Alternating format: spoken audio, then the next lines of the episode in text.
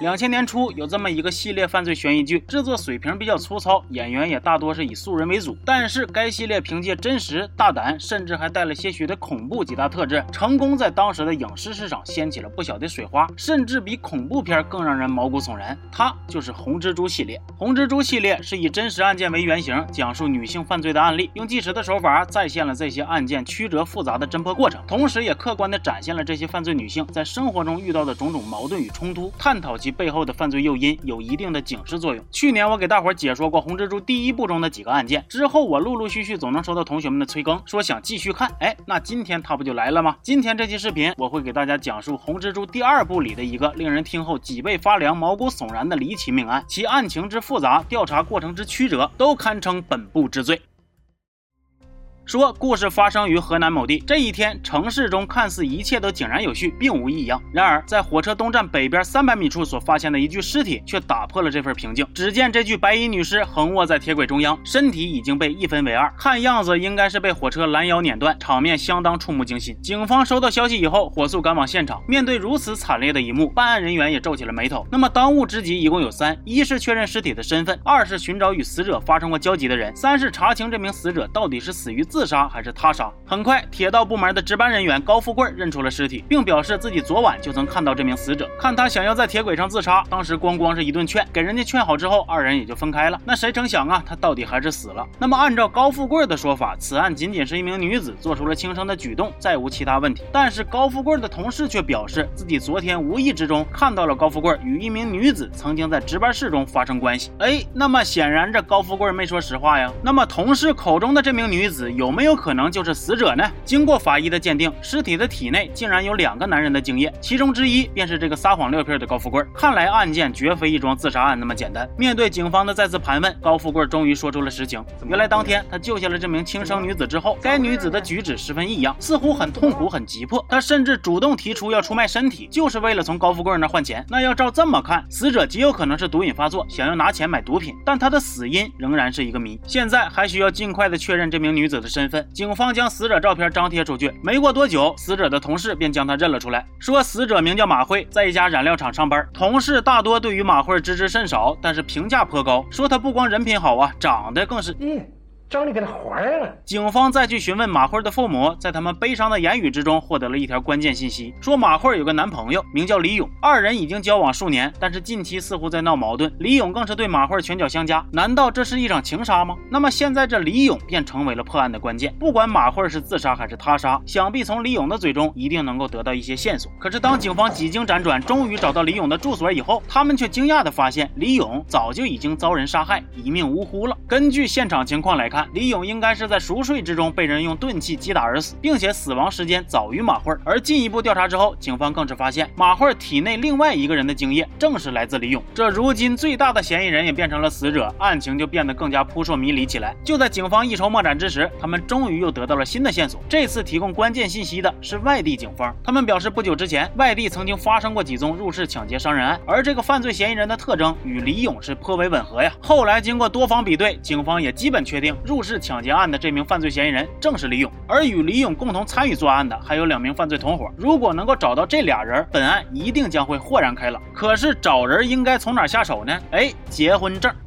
说李勇同伙曾经面临过一次警方的查房，当时他出示了一个结婚证，是从自己的亲哥那儿偷来的。于是警方顺着这条线索倒推，很快就找到了这位同伙他哥，并从这里获得了更多关于李勇同伙的信息。说李勇这个同伙啊，名叫福生，是一名岁数不小的无业游民。福生他哥将警察带到了福生的住所，但是一个不留神，滋溜让福生给跑了。警方的注意力全都集中在了逃跑的福生身上，但是此时屋内却还有一个女人也悄悄地溜了出来，此人名叫苗苗。这福生和苗苗正是李勇的两名同伙。说这福生出逃之后啊，为了不暴露自己，甚至还杀害了一名无辜的出租车司机，其残忍与冷血程度可见一斑。但是这再狡猾的狐狸也斗不过猎人。警方到达现场之后，冷静分析，一名犯罪分子如果想要摆脱是非，必然会选择逃离城市。而如今城市在南，郊区在北，他向北的可能性极大。再结合福生他哥嫂提供的线索，警方基本确定福生是跑去外地，躲在了一个关系比较亲近的朋友家里。那事不宜迟，马上进行抓捕行动。那么这。这一次抓捕啊，再无悬念，警方埋伏、围堵、抓获一气呵成，成功将这名犯罪分子绳之以法，抓住了福生，也就距离真相水落石出更近了一步。福生对于自己的罪行与李勇的关系等等问题都已经如实交代，供认不讳。但是对于马慧，实际上他也知之甚少。不过这时呢，警方又从李勇的家中搜出了一封由马慧亲手写下的遗书，你再结合福生的口供，案情的全貌总算是得以揭开了。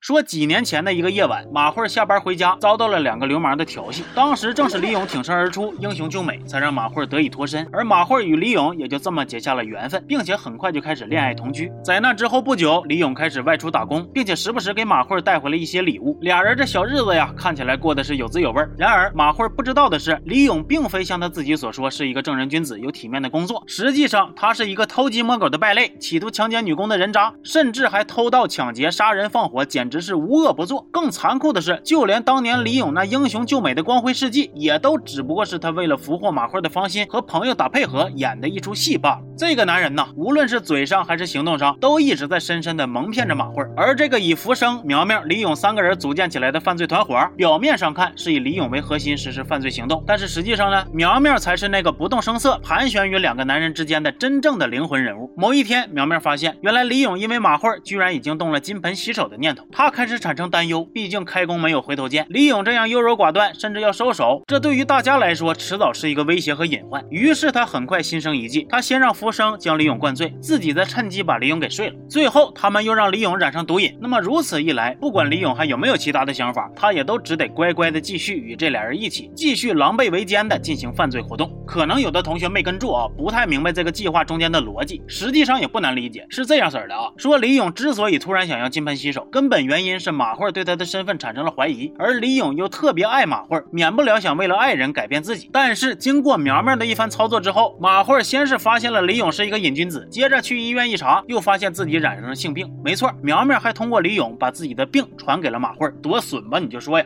那么吸毒可以说明李勇不是好饼，性病则说明他这块烂饼居然还出轨了。二者一结合，你说马慧来不来气？失不失望？想不想分手？那马慧主动要求分手了，李勇不也就没了后顾之忧但是。就连苗苗和福生也始料未及，李勇对于马慧的爱是如此的执着，又如此的没有原则。为了留住心如死灰的马慧，李勇不惜将她五花大绑，甚至给她注射药物，让她也染上毒瘾，并在此时坦白自己的真实身份，将自己做过的恶劣事迹一五一十的全盘托出。咱就是说，这是真正的爱吗？这是畸形的爱呀！在饱受毒品的折磨与李勇的摧残之后，马慧终于受不了了，她想假装顺从，先让李勇把绳子给解开，而李勇却告诉她：“我可以放了你。”但我必须告诉你，你甭想跑。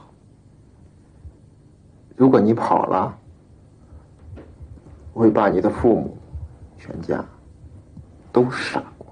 终于，马慧忍无可忍，精神恍惚的她在李勇熟睡之后，呆呆的站了起来，并露出了生无可恋的表情。而她的脑海中则不断的回荡起李勇所说过的一句话：“我要是爱上一个人，我就会爱他一辈子。”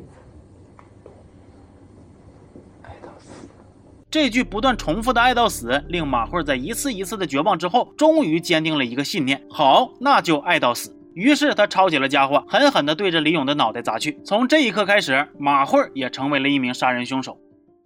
那么现在整个案情的脉络已经很清晰了，死者李勇是马慧所杀，而马慧呢，则是在杀人之后试图卧轨自杀，后被高富贵劝下，结果毒瘾发作，二人发生关系之后，马慧跑走，可能是毒品致幻，也可能是他对于自己的人生失望透顶。总之，最终还是在铁轨上结束了他年轻的生命。可是别忘了，苗苗还在逍遥法外呀，没事儿，他也蹦跶不了几天了。苗苗企图继续勾引大老板，继续作案，但是恭喜呀，他勾引错人了，这回是警察呀，这是警方给他设下的圈套。随着苗苗被缉拿归案。整个由马慧被火车碾断而引出的大案终于告破了。其实，对于苗苗的审问，并没有再获得更多的信息。只是有一点值得一提，那就是苗苗走上犯罪道路的开端是十二岁时曾经被姐夫强奸，而他杀的第一个人也正是他的姐夫。那么到这儿，《红蜘蛛二》中的这个铁轨女尸的故事就讲完了。如今看来啊，在这起错综复杂的杀人案之中，两名主角李勇和马慧都已经撒手人寰。这个李勇就没啥好说的了，就是臭狗屎一个，死有余辜啊。但是对于马慧，我多少是有点感慨了。马慧曾因为外貌姣好，拥有很多追求者，其中也不乏有条条件优秀的。可是她就坚持要选一个爱自己、自己也爱的男人，所以才会为英雄救美的李勇而心动。结果一步踏错，终身错，被李勇欺骗了好几年。眼看着终于要发现老公的人渣本质了，却又染上了疾病，染上了毒瘾，她备受折磨，简直是太惨了。红蜘蛛系列中有很多的案件都是这样令人唏嘘。其实呢，以今天的眼光来看，红蜘蛛它依然是一部非常粗糙的作品。那这里的粗糙指的是这部剧的制作水平、拍摄细节、剧本逻辑等等。但是这个题材的出现，它的警示意义还是不可忽视是的，行吧，那么这期就到这儿了。我是刘老师，咱们下期见哦。